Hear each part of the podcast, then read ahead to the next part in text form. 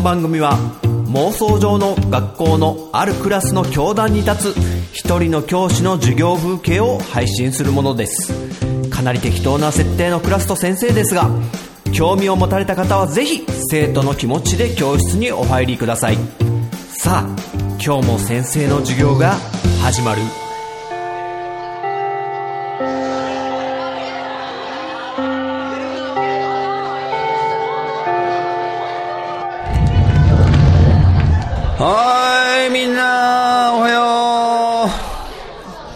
陣太先生が参ったでござるよ。ニンニンニンってことでね。はい座って座って。暑いね。さすがにちょっとエアコンないとね無理だね。あの結構ね先生は毎年あのまだエアコン使わねえぞなんてね家で粘って 扇風機でしのいだりしてるんだけどあのさすがにちょっとねちょっとこれ頑張ってもあのね体調崩してもしょうがないってねやっぱ思って もう使ってるけどいやそれまではね結構粘ってあの保冷剤とかあるでしょ？あの夏にクーラーボックスとかにこう飲み物と一緒に入れるあの保冷剤凍らして使うやつ。あのあの保冷剤をあの脇の下とかに挟んで それで家でしのいだりねちょっと粘ってたんだけどね。いやいやいやいやこれが意外に馬鹿にできないのよ。あの血管の動脈、大動脈がね、流れてる脇の下とかやっぱ首とか、あの、熱中症になっちゃった方々の、あの、そこに氷を当ててあげると回復するって言うけど、あれ本当で、ちょっとぼーっとしてきて、もう体がほてってしょうがないって時に、あの、脇の下とかに当てると、本当に回復する。だからなんか、その、保冷剤を脇の下にセットできる、なんかそういうアイテムないのかなとか思って、なんかベストみたいなやつで、それでネットで探してみたら、割と普通にあってびっくりしたね、先生。そうそうそう。あのー、子供用の、あの、脇の下に保冷剤をセットするグッズが普通に、本当売ってる。ね。そうそう、普通に固定できるのよ。その保冷剤だけを入れ替えて、詰め替えて、うんうん、脇の下に固定しておける、そういう、なんつうの、ベストみたいのがね、売ってんのよね。おう、矢沢も、扱ってる？弟とかに。へえ。ねなかなかちょっと、まあね、まあ先生はね、結構貧乏症みたいなところがすごいあるんで、あの、エアコン代をちょっとケチろうってね、最初は思うんだけど、で、家にね、こう、一人でいる、いるとき、先生は夫婦で暮らしてるから、あの、一人でいるときになんか使うのもったいないなとかね、ちょっと思っちゃうんだよね。まあ、ケチくさいんだけど、でもね、もう、もうある程度30度とか超えてると、もう扇風機をね、浴びてもね、熱風だからね、もう意味がない。これは、もう、無理しないで使った方がいいね、エアコン。気をつけてね、だからみんなも。うん、無理しないで。痩せ我慢ね、しないで。でね、そういうエアコンの効いた部屋で、こう、寝っ転がってね、こう、涼みながら、ね、だらんと漫画読んだりとかね。うん。最高だよね、あれ。お、遠藤？うん、何？あ、久々に、漫画いいのないのかって。ああ、最近ちょっと話してなかったか。ドカベンの話とかもましたけどね。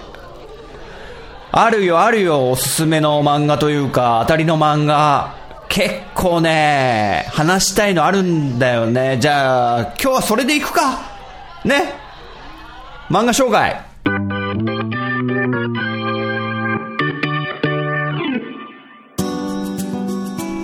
漫画ね。漫画はやっぱいいね。あのー、なんか漫画が一番最初の原作となってアニメ化されたりっていうことがあるわけで、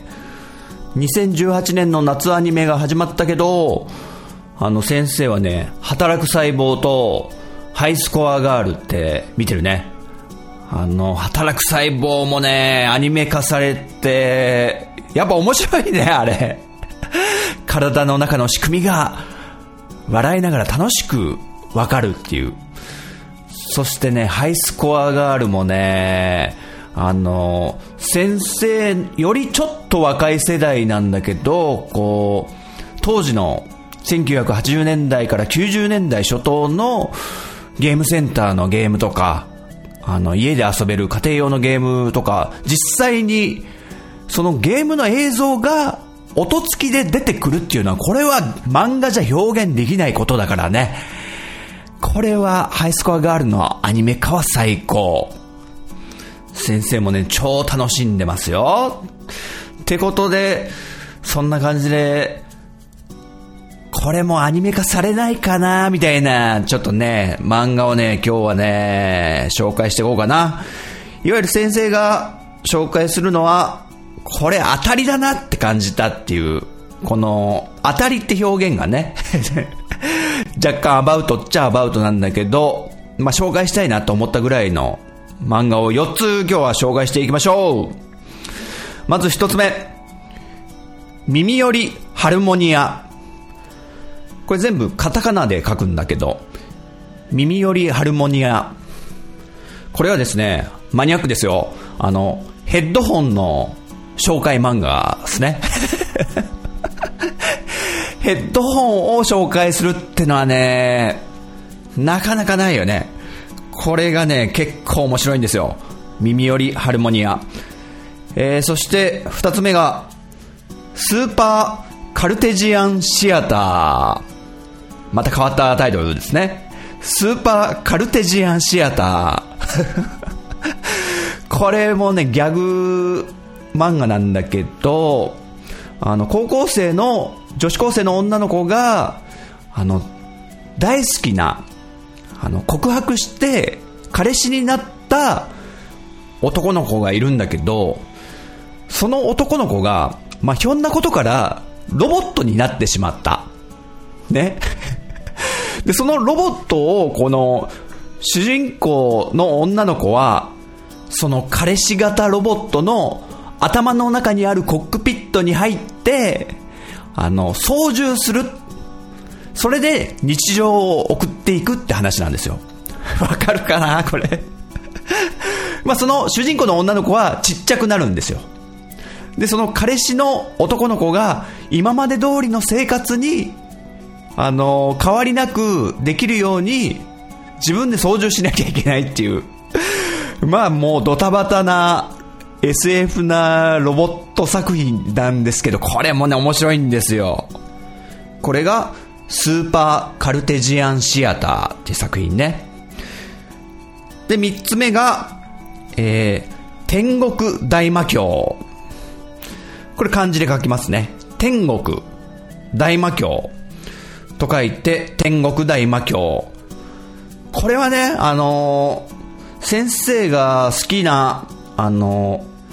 ー、それでも街は回っているっていう漫画、これ完結しちゃったんだけど、その作者である石黒正和さんの新作、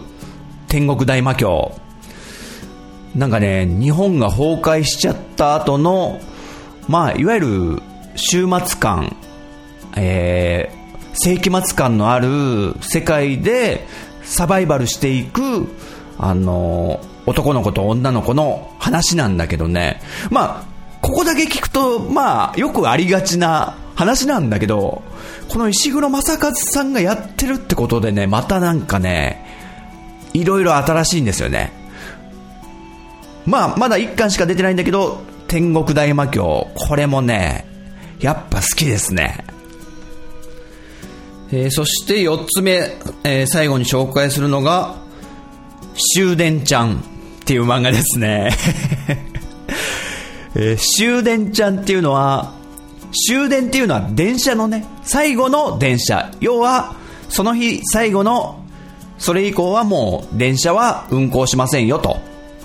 えー、次の日の朝、始発までも運行しない最後の電車の終電。その終電に、終電ちゃんって呼ばれる、ちょっと幼い女の子の姿をした、まあなんか精霊みたいな存在なのかな。それが、あの、終電に乗ってて、その終電ちゃんと、その電車に乗る人々の交流を描くみたいな話なんだけど、これがね、あの、先生の中で結構な当たりで、終電ちゃんが可愛くって、いい子で、すげえファンになっちゃって、ちょっとね、かなり当たりだね。という感じで、この、えー、4つの漫画をもう少し細かく、じゃあ紹介していきましょう。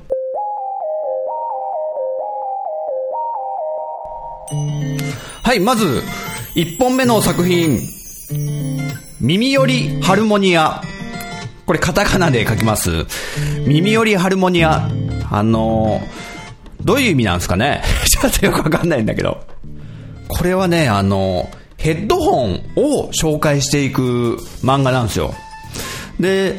女子高生2人が、まあ、音楽大好きで、で、あの、いつもこう、スマホにね、ヘッドホンをつなげて、普通イヤホンだったりするよね。それをあえてヘッドホンで聞くっていうのは相当な、まあ、音楽好きな、この女子高生2人なんだけど、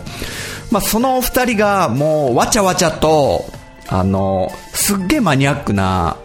要は、お高い、ちょっと値段の張る、まあ、1万円ね、から、まあ、10万円ぐらいまでのヘッドホンを毎回1本紹介していくと。で、普通だったらそんなヘッドホンなんかそんな興味ないよってね。まあ、先生も、あの、ヘッドホンってそこまでこだわりないんで、あのー、ね、面白いのかななんて思いながら、あの、読み出したら、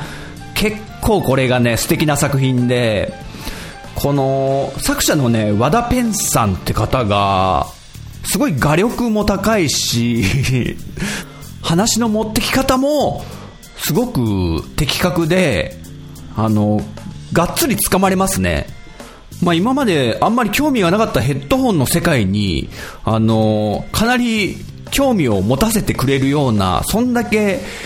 いわゆる訴求力が強いっていうか、訴えかける気持ちが強くって、もうこのヘッドホン愛がガシガシ伝わってくるというか、で、まあ女子高生2人の掛け合いとかも面白いんだけど、まあ、そういうなんか、普段あまり触れない世界を面白く伝えてくれるっていうのはやっぱこういう漫画ならではなのかなと思って、こう、まあ、先生がさっき言った、えー、今アニメで見てる働く細胞っていうのも、赤血球とか白血球とか体の中で活動している、こう、細胞を擬人化することで、すごく面白く、わかりやすく、あの、勉強させてくれるというか、そういう感じでこの、耳よりハルモニアも、あの、二人の女子高生の女の子が、あのね、キャイキャイしながらね、ヘッドフォンを語っていくんですけど、あの、音を漫画で伝えるのって相当難しいと思うんですよね。こう、バンドの漫画とかでも、ね、曲っていうのは漫画から音は出ないんでね、想像するしかないんで、それをいかに、あの、絵だけで表現するか、絵と文字で。そのね、比喩的表現を、このね、作者さんがね、見事に書いて、なんかね、すごく伝わってくるっていうか、うん。で、あと、取材とかも徹底して行っているんで、その、ソニーだったり、電音だったり、あと音響っていうね、メーカーだったり、その会社も全面協力してるんで、あの、普段全然気にしないヘッドフォンの性能を知ることができるっていうね、いい漫画なんですよ。で、何よりちょっとキャッチーにしてくれてるのが、いろんなこう、パロディーが多いんですよね。例えば、NHK のプロジェクト X をね、ちょっとパクってたりとか、あとエヴァンゲリオンとか、あと、おいしんぼとか、ジョジョの奇妙な冒険とか、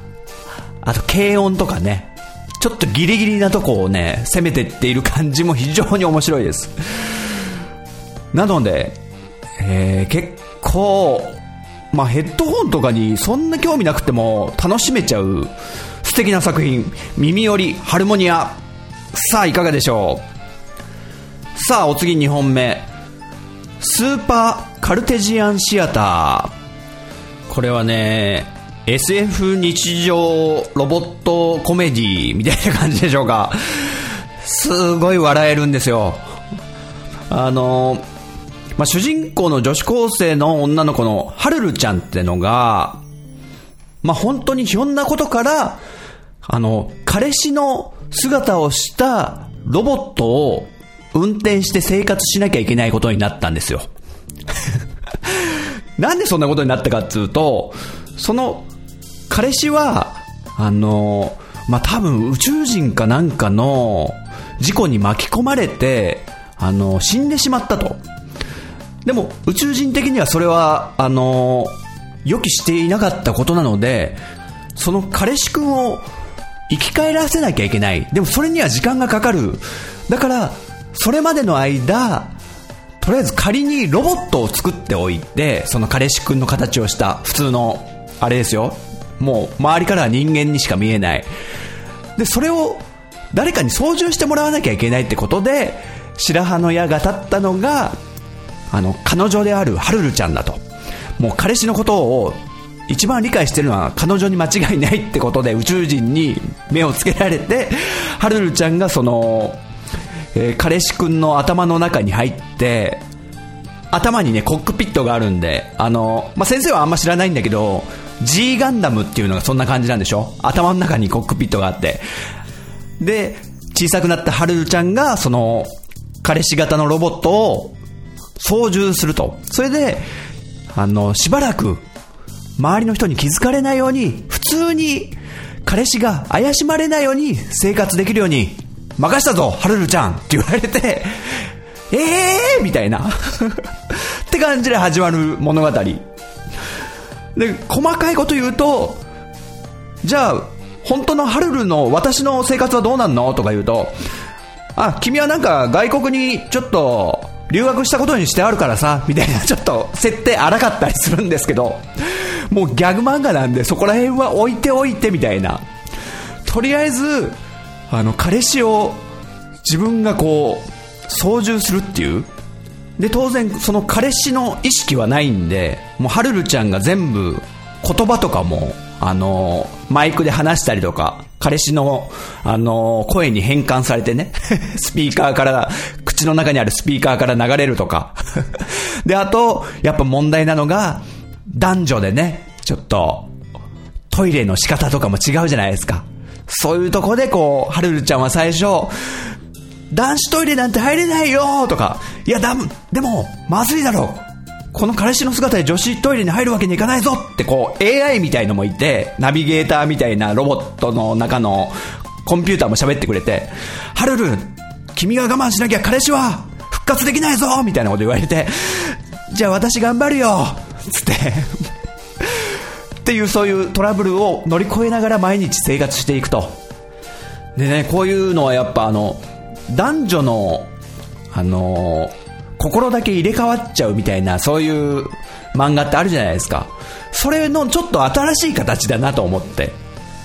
彼氏型のロボットの中で運転しているのが女の子っていうね。で、ちなみにこれ、あの、周りの人にバレてしまったら、あの、半径10キロ以内が吹っ飛ぶぐらいの大爆発を起こすっていうね、そういう爆弾を抱えていると。で、彼氏の親友が出てきて、ちょっと怪しまれたりとか、あと普段知らないその彼氏の趣味思考とかも見えてきちゃったりとか、まあ、いろんなドタバタがあります。もうこれね、設定だけで面白いと思うんですけど、その彼氏型のあのロボットの頭がパカって開いたりしますからね。で、たまにそのハルルちゃんが油断して、ああ、暑いからちょっと開けとこうなんてパタパタやってる時に、ちょうど親友が来ちゃったとかね。まあ面白いです。もう声出してね、笑っちゃいましたね、先生は。えー、タイトルがスーパーカルテジアンシアター。これ、カルテジアンシアターっていうのが、もともとなんか人間の頭の中には小人が住んでいて、で、スクリーンを見てるっていう、そういうなんか哲学というか考え方が実際あるらしくって、それをカルテジアンシアターという名前で、シアターってね、映画館で、頭の中にいる小人が、えー、映画館みたいにして、あのー、周りを眺めてるみたいな考え。その考えに基づいてできてる物語、スーパーカルテジアンシアター。笑いたきゃ読もう。はい、三つ目は、天国大魔教っていう漫画です。天国大魔教。いいっすね。タイトルがいいね。なんか、ドラえもんとかの、あの、シリーズにありそうな、映画シリーズにありそうな。この天国大魔教は、えー、それでも街は回っているっていう作品を書いてた石黒正和さんの新作です。まあまだ1巻しか出てないんですけど、まあジャンルとしては、いわゆるディストピア SF っていう感じですかね。まあ崩壊してしまった日本。まあこの天国大魔教の中では大災害っていうのが起きたって言われてるんですけど、大災害が起きて、あの、洪水とか、あと地震とかで、あの、建物とかは残ってるんだけど、街の姿はあるんだけど、人々がかなりの数、あの、亡くなってしまっているような、そんな状態の日本で、え二人の男女、キルコっていう女の子と、マルっていう男の子がさまよってると。で、二人の目的は、何やら天国って呼ばれる場所を探してるみたいな。で、その、二人が基本的には主軸に語られるんですけど、まあ生き残ってる人とかもたまにあったりして、あのー、集落みたいのが出来上がったりとか、あと、いわゆる盗賊みたいのが、あのー、襲ってきたりとか。で、まだ1巻しか出てないんで、とにかく謎が多くて伏線みたいなものも散りばめられているというか、この主人公のキルコと丸以外に、あの、またシーンが変わって、あの、病院みたいな施設で暮らしてる子供たちがいるんですよ。で、その病院みたいな施設は、あの、すごく設備が整っていて、食べ物とかもあるし、でも、完全に隔離されているんで、子供たちは外の世界を知らないと。だから、崩壊しちゃってる日本のことを知らないのかなとか。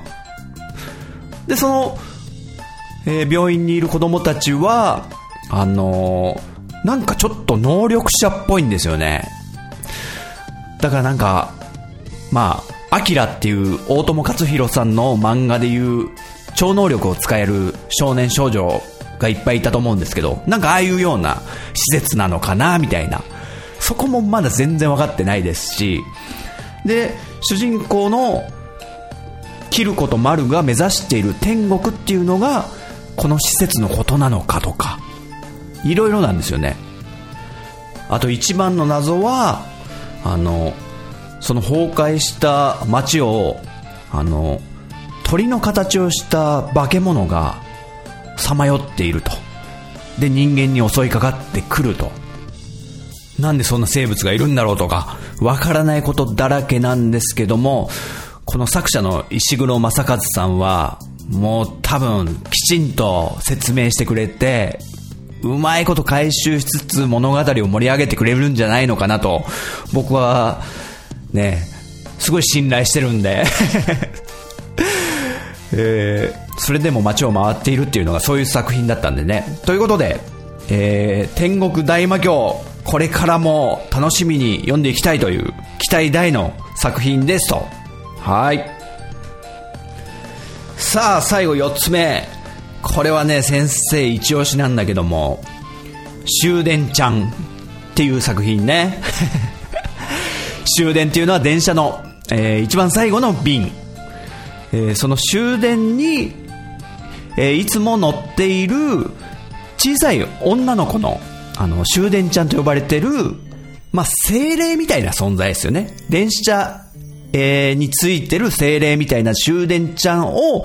取り巻く、いわゆるサラリーマンとかの OL さんとかの人情ドキュメント。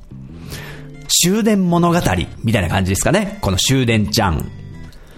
で、この終電ちゃんっていうね、女の子がね、可愛いんですよ、すごい。JR の中央線、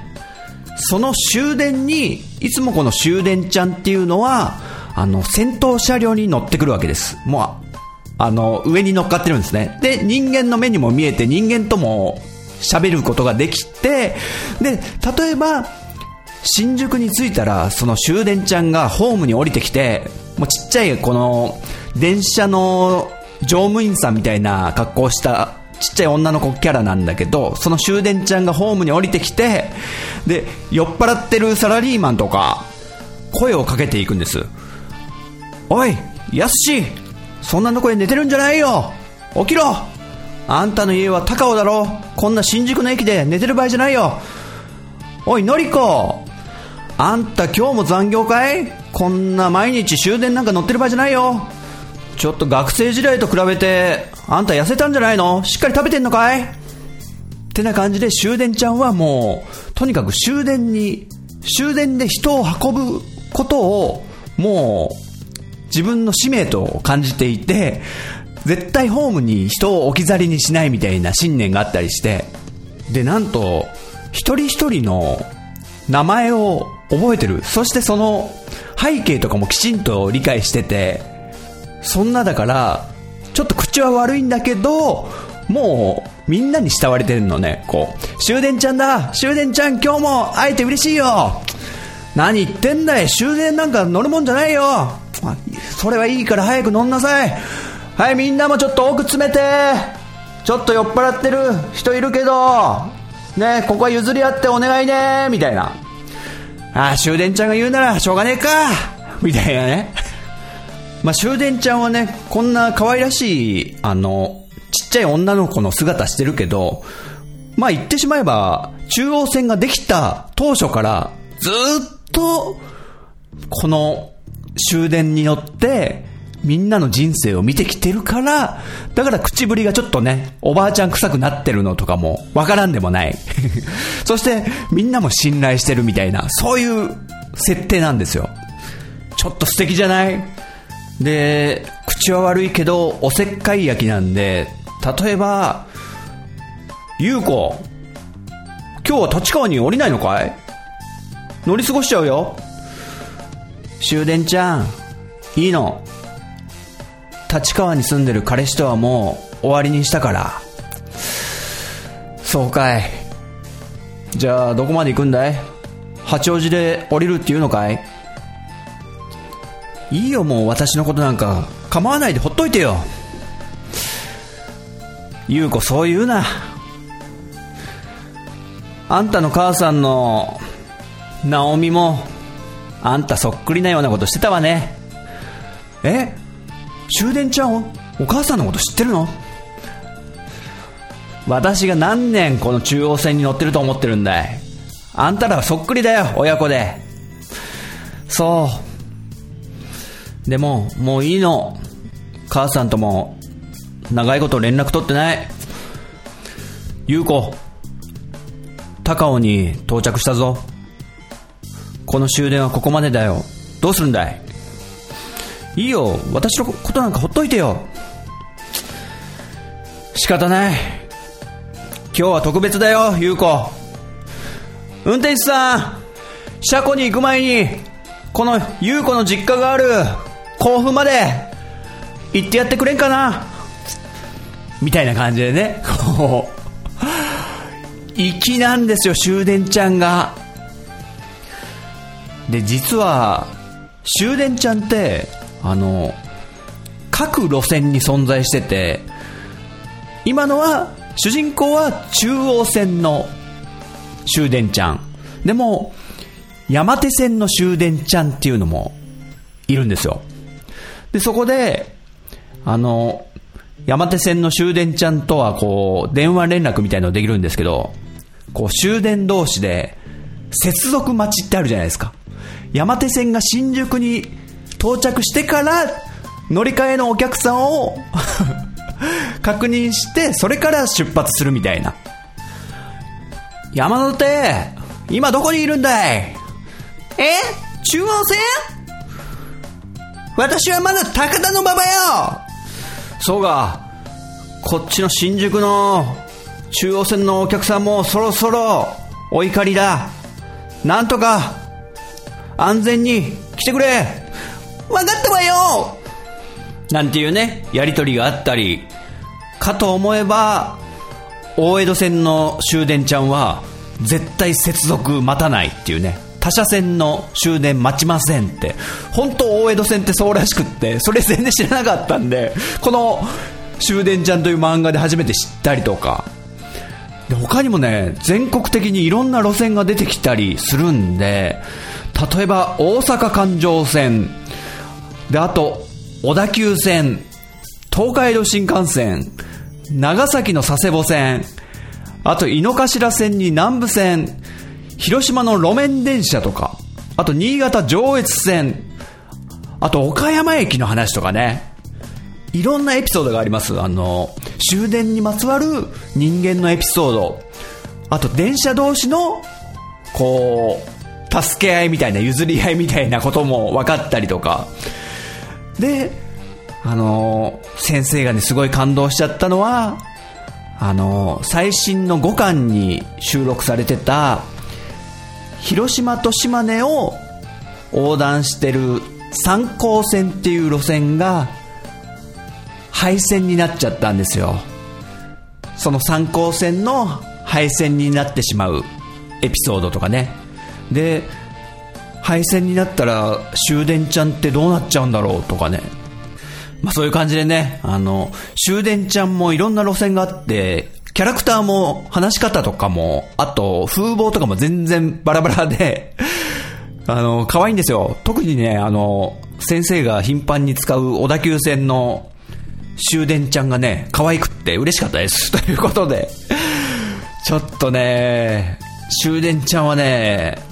あの、ファンになっちゃいましたね、先生。ということで、え電車好きだったら絶対まず好きだろうし、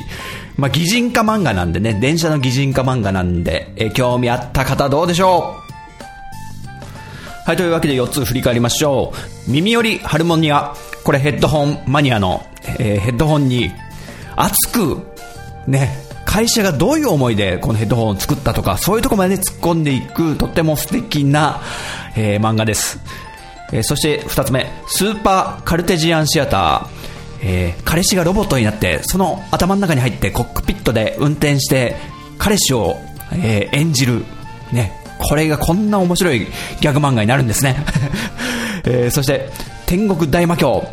え崩壊してしまった世界での、え日本で、え2人の少年少女が天国と呼ばれる場所を探していく。まあ、ミステリー、ディストピア SF という感じでしょうか。これも、この先楽しみです。そして最後、終電ちゃん。これはね、ちょっとファンになっちゃいましたからね、先生。かわいい終電ちゃん。ぜひちょっと、触れてみてほしいですね。あ、なんか、JTB が出してる時刻表に初めて漫画が掲載されたらしいんですけど、それがこの終電ちゃんの番外編で、まあ、時刻表の歴史、こうやって出版されるようになって、もう多分80年ぐらいらしいんですけど、そんぐらいの歴史の中で漫画が載ることが初めてだと。でしかもこの終電ちゃんが選ばれたっていうのはかなり歴史的快挙であるんじゃないかというぐらい、えー、素敵な作品、終電ちゃん。はい、ということでこの4作品紹介させてもらいました。気になるものはあったかな？